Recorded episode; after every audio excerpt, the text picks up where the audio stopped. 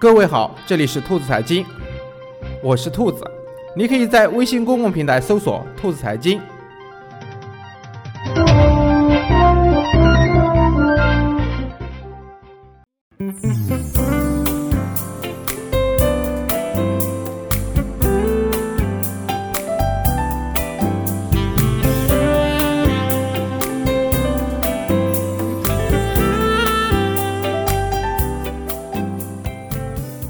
欢迎来到这一期的兔子财经，我是兔子。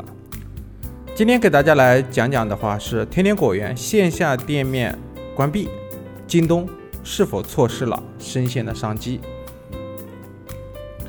被认为在风口上的生鲜行业，却一直没有能够飞起来。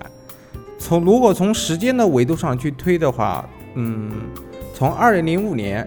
易果网成立已经发展了将近十年的生鲜电商，其实它的历程啊并不是太短，但是这十年时间中，面对两万亿的市场，这么大的一块市场，整个生鲜行业的渗透率却不足百分之五。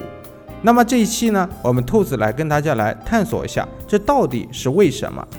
从七月二十二号的媒体爆出的消息来说呢，天天果园的各地门店即将全部关闭。至此，北京、上海、广州等地区呢区域都会涉及到。最醒目的是，北京的鹏润大厦对面的有家天天果园的首批实体门店，据悉已经关闭了好几个月了。从七月二十二号的。这个媒体的报道信息呢，我们可以看到啊，对于关闭店面的原因呢，天天果园发声明称，关店是为了服务升级。其实早在二零一五年末呢，就将天天到家升级为现在的闪电送。其官网表示，在二零一六年对公司的商品呢和服务进行全面的升级，这包括公司的生鲜 O2O 的战略。去年呢，我们来回顾一下去年的五月份呢，天天果园它获得了京东的领投的七千万美金的 C 轮融资。京东与天天果园的合作以及对生鲜电商的领域啊，非常的重视。既然要发展 O2O，为何要关闭线下店呢？这又是个问题。其实说到这个事情呢，兔子一直想说另外一家本来生活。本来生活的话，他们做的就比较好一点，他们给线下的一些店铺啊、超市啊供货，这是他们财报里面凸显出来比较重的一块。而我们的天天果园在干什么呢？天天的果园的这个解释呢，让人有点看不懂。而这次天天果园的线下店面关闭仪式呢，会不会导致京东的生鲜战略发生一些变化呢？与天天果园关闭店面一事相反，今年一到六月份，生鲜电商行业月月都有资本进入。据不完全统计，上半年至少有二十五家生鲜电商的企业已经获得了融资。虽然今年百分之九十六的生鲜电商并没有盈利，更多的依然是持续的烧钱。很显然，生鲜电商依然是资本看好的领域。而这其中发展的核心就在于它的这个生鲜模式，时而群雄起，时而割据纷争。生鲜电商是一个巨大的商机。相信在听我节目的你，你是否也买过水果在网上？兔子是经常买的，但是到底谁又能够抓住这一机遇呢？生鲜电商的未来商业模式应该去如何发展？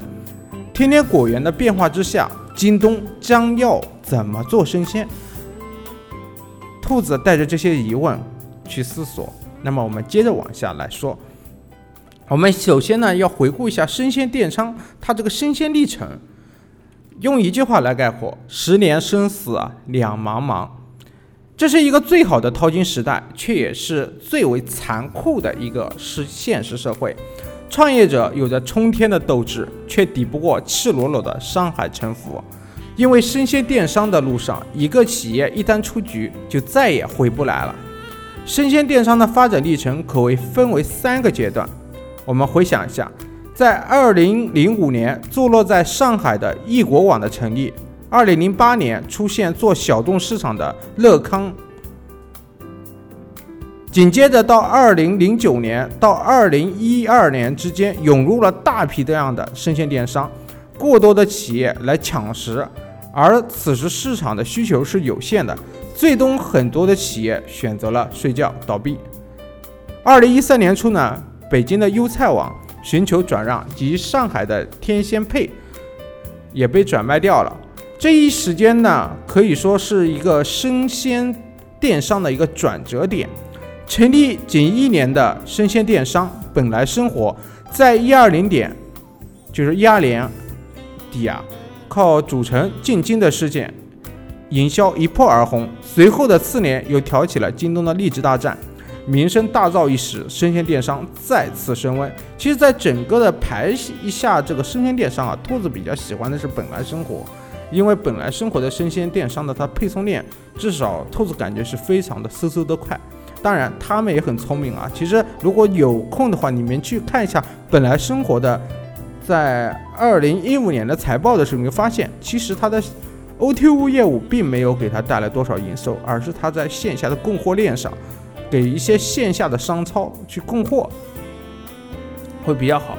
其实，在生鲜电商这个领域中，我们可以看到的一些事情和电商之间的落下来，就是落到底层下层模式，其实都很像。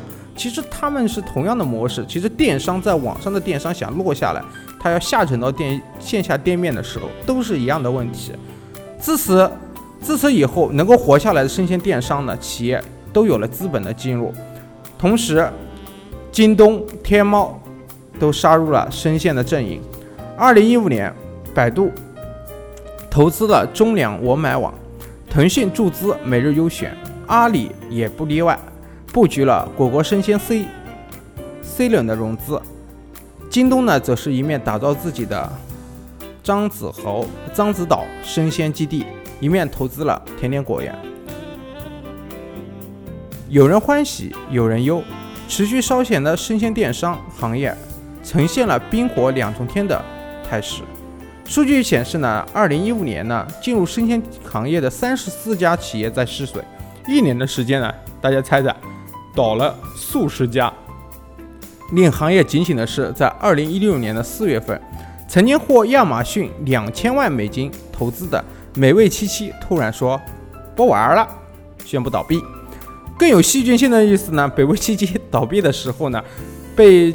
家乐宝品牌宣传做了加一，美味七七被消耗殆尽，如此惨败滑稽的结局，是所有的人都能想到的吗？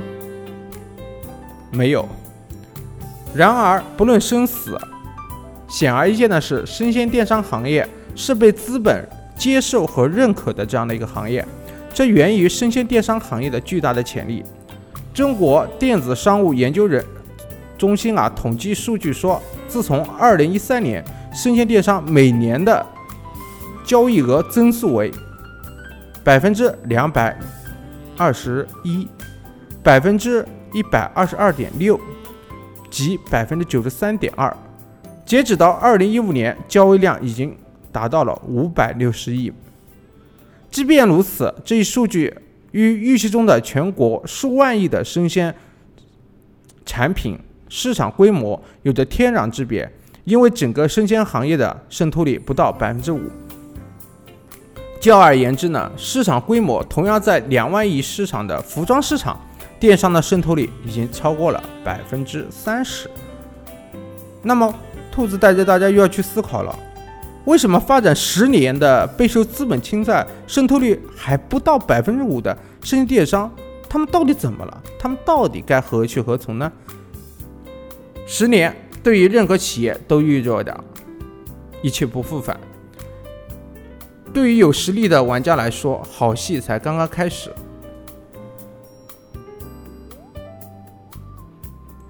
探索模式，生死命悬一线间。对于生鲜行业来说，什么最重要？无论是生鲜模式，啊，肯定大家说是它的生鲜模式。水果蔬菜看起来什么人都能买，门槛不高。但是生鲜行业呢，门槛最高的是，它是最高的领域，因为这些东西容易坏，要快。也可以说生鲜在理论上是战略的高地。谁要是能把生鲜这个行业吃下来，他就牛逼了。甚至可以说电子商务的高地，谁攻下了生鲜，就意味着把最难的高地给攻下来。比如说荔枝，在二零一四年，有很多电子商务花了大价钱做荔枝，结果很多都挂掉了。荔枝是一个非常特殊的行业，如果当时下雨时就不能采摘，就会耽误物流。荔枝的售售卖期呢是七月中旬，全部的荔枝都过了时节。何止荔枝，香蕉这样的水果。冬天怕冷，夏天怕闷，对物流的要求特别高。事实上，直到今天，就算生鲜电商已经发展了十年，没有哪家生鲜电商已经达到了生鲜电商发展的最佳模式。如果给客户送去了一个变质的荔枝、香蕉，这家企业立刻就会被判死刑。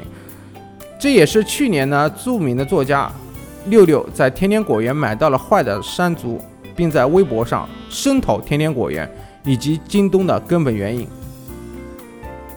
这不时让兔子想到了兔子在南京待过的一家企业，他们也在南京本土卖水果，然后水果发到兔子手上的时候已经，对吧？隔了一天了嘛，然后我也去微博去吼了一声，然后他们给我又送了一份儿，啊，其实。你可以想象中这个都消耗多少成本，钱没赚到还赔一个，这就是生鲜电商领域的最大挑战。也正因为如此，生鲜电商就是一个巨大的潜力市场，但到现在还没有人真正的拿下。所以本来生活才有这样的观点，目前模式尚不成熟，先前有很多路径可以变革，提升效率。本来生活对各种模式都在尝试，到二零一七年才有基本的稳定的模式。这其实是一个非常理性和冷静的认知。对于本来生活，无论是 B to C、P to B 和 O to O，都是当下对生鲜电商发展模式的一个探索。而且本来生活在线下与便利店的合作，今年。以后会更大的扩大规模，这是生鲜电商向线下拓，就是摸索的一个突破。其实，不要本来讲啊，看他财报就知道了。本来生活在干什么？就是做供应商，他们是大自然的搬运工嘛，把水果集中采购到产地，然后分销到各个城市的角落，这些店铺里的水果的供应链。其实兔子早就说过，如果以京东现在的物流速度的话，如果它能够为线下的二级、三级、四级市场的终端来供货的话，京东的物流去给他做这样的供货的话，京东要起来也是很快的。其实，在苏宁的话，现在也在做下沉式服务，不过苏宁下沉式服务它是自己开店、自己弄。但如果大家可以看到，其实真正聪明的做法呢，也就是说。借别人店铺，但是这里面又有一个问题了：如何能够让别人愿意从你这采购？那又是一个问题。苏宁不存在这样问题，因为它是自营店，而京东呢？呃，天天果园呢？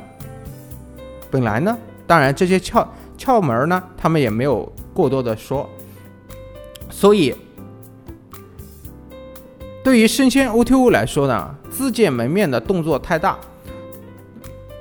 还不如去跟各就是街头的这些小店啊、便利店合作。本质上来说，探索生鲜模式呢，已经是重中之重。但是天天果园线下关店，我们就看不懂了。显然，京东投资的天天果园并没有找到生鲜电商的有效发展模式。其实大家可以试想一下，他这个店选择关闭，你认为是？他赚钱了吗？显然，这肯定不是战略上，他的实业已经拖垮了，已经拖了。比如说线下店面肯定是亏损模式中，我相信没有任何一个人会把赚钱的业务给砍掉的。所以我在试想，兔子在想另外一件事情：那你有这么多的店面和集中供货量的话，为什么我们街头一家小的水果店它能生存？为什么我们，对吧？一个那么大的一个偌大的公司开的店面，为什么不能生存？其实这里面，兔子想到了多年前经常说的话：线下的小老板开个店，他是为自己干；企业开一个直营店，他是为企业打工。可能他两个人的经营理念的问题吧，可能会占的比例会多一点。六月二十一号呢，京东、沃尔玛宣布在华达，呃，在华达成了一个深度的战略合作。京东向沃尔玛发行了近一点四五亿股的 A 类普通类股，约京东总发行量的股本的百分之五。一号店真正的主人也成为京东的战略合资者、投资者，而京东则获得了一号店面第三方平台的一号的，包括哎，就是全部哎，一号店的品牌呀、网站、App 啊，一号店在华东耕耘多年，相当于敞开怀抱送给京东。对于京东生鲜 O2O 也必然是有益的。接入沃尔玛的实体店，接入线上线下的融合，吸引更多的客户到沃尔玛的实体店的同时，同时还可以以京东到家的用户提供沃尔玛实体店极其丰富的生鲜商品的选择，提供两小时生鲜配送到家的服务。不过，在兔子所在城市南京的话，好像京东到家没什么卵用，好像。我选的店好像都关门啊，或者说不以正常营业，所以京东到家，兔子也并不是看好这项业务。毕竟，这种业务是要基于快速的一个反馈和服务。目前行内做的比较好的算饿了么，短时间去送啊这一块。但是其实饿了么也晚点率也超高，但是相比而言，饿了么靠谱。但是没有。金刚钻就别揽这个瓷器活，生鲜领域呢是一个巨大的商机，但其其发展模式呢探索更为重要。但是兔子也想想，你说都开始开跑了，还在想商业模式，然后就不停的用钱去砸、去烧、去砸、去烧、去砸、去烧。你说它没市场吗？它有很大的市场，就是没找到。我相信智商高的人特别多，对这种电商企业了解的人也特别多。为什么打折没有打到这个七寸上来呢？那如果你有你的对生鲜电商的这个想法，麻烦你关注我们的微信公号，然后在下面的栏目里面把你对生鲜电商的一些看法或你的想法发送给我。对于正正在竞争中的阿里和京东而言的话，抢占生鲜的高地已经是竞争的未来的方向。对于京东来说，这次不能够再错过。不过，在昨天的一期节目中啊，兔子也说到京东的巨额的亏损啊，它还能扑腾呢？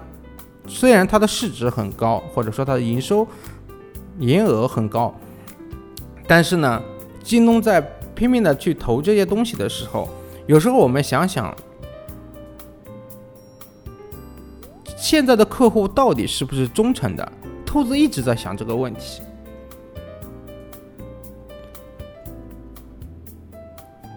现在很多的客户呢，都在寻求的是大量的性价比。兔子可以看到，有很多的 App 或者生鲜电商在线下推广的时候，或者说刚上线的时候，会用很多的啊烧钱的模式来唤起用户。但是烧钱模式一旦停止，用户也随着走了。为什么会走？因为生鲜电商这个行业最好玩的是，你不开我开，你你走你挂了我来上，我挂了下面一个人上，就像大海一样往沙滩上不停的冲，所以导致了客户的忠诚度很低。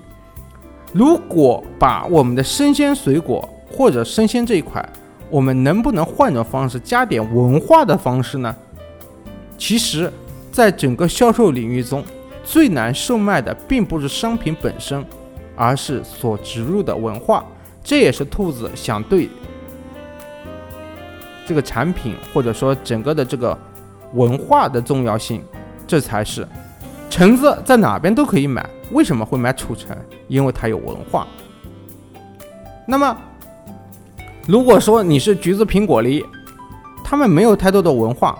我到哪边买不是买，对不对啊？你肯定说，哎，我们家有独有的口感，什么什么？你认为这个世界上水果好吃的，会认为是你家独有的吗？又不是你家的独有的，对吧？所以这种东西如果从口感上去灌输的话，品质要好，带有文化，可能会更好一点。好了，这一期的兔子财经呢就到这里。如果你对兔子讲的一些东西的话感兴趣，或者你可以通过微信公众号直接在下方来留言给我，或者发语音，兔子会看到之后会给你们一一回复。也希望大家能够觉得认可的话，可以将兔子财经多多分享给你的微信朋友圈。谢谢各位，感谢各位收听这一期的节目。